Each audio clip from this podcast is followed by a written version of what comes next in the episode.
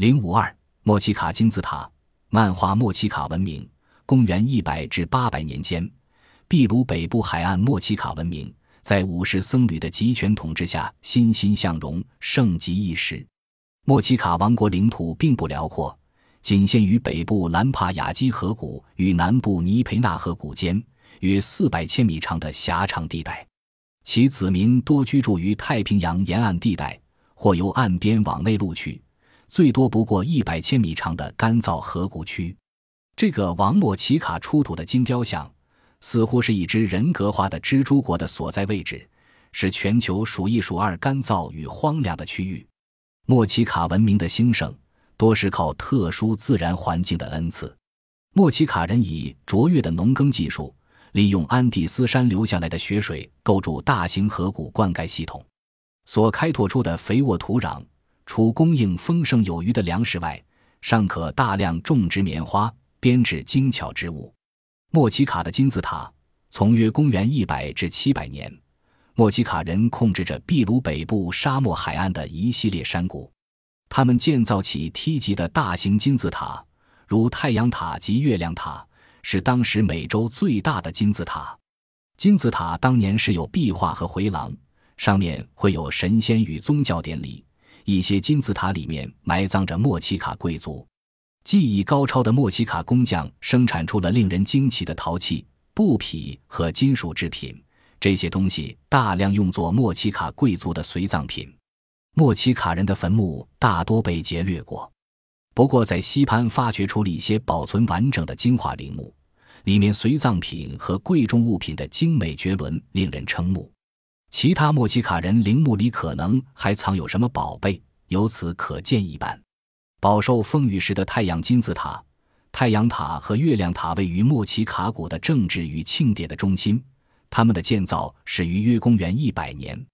几个世纪的洗劫、洪水、沙丘的侵袭、零星的暴雨。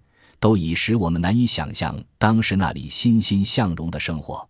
在最繁荣的时期，有大约一万人居住在那里，并在两个塔之间的平原地带创造出了众多的艺术精品。太阳塔，莫奇卡的太阳塔有三百四十五米长，一百六十米宽，在谷底高耸达四十米。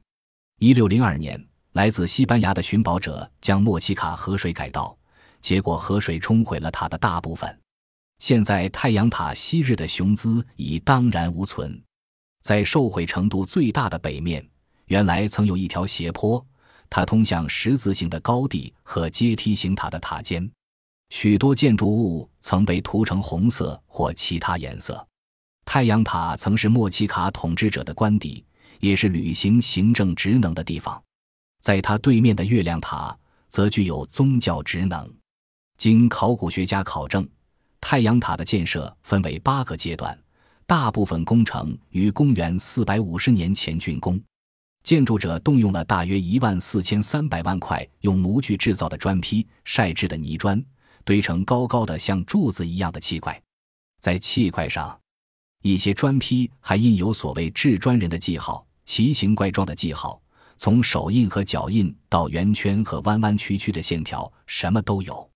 上百个记号现在已被辨认出来，它们可能是用来区分为莫奇卡统治者服劳役的不同工作小组的记号。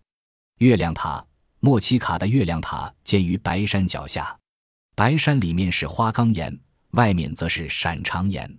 月亮塔也是一座砖坯建筑，南北长二百九十米，东西长二百一十米，塔高三十二米。经过挖掘发现。该塔的修建至少分为六个阶段，延绵近六百年。走廊和斜坡以及建筑物的三个平台、四个广场相互连接，其中一些建筑物的上部有房顶遮盖。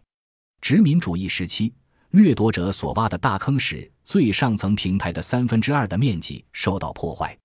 当年的建筑家们使用了大约五千万块泥砖来建筑该塔，他们将早期的广场填平。为新建筑造起平台，他们一边细心丰田早期的建筑，一边将在月亮塔组织过宗教仪式的巫师埋葬。月亮塔的天井里有回廊和壁画，部分外墙被涂成白色、红色和赭黄色。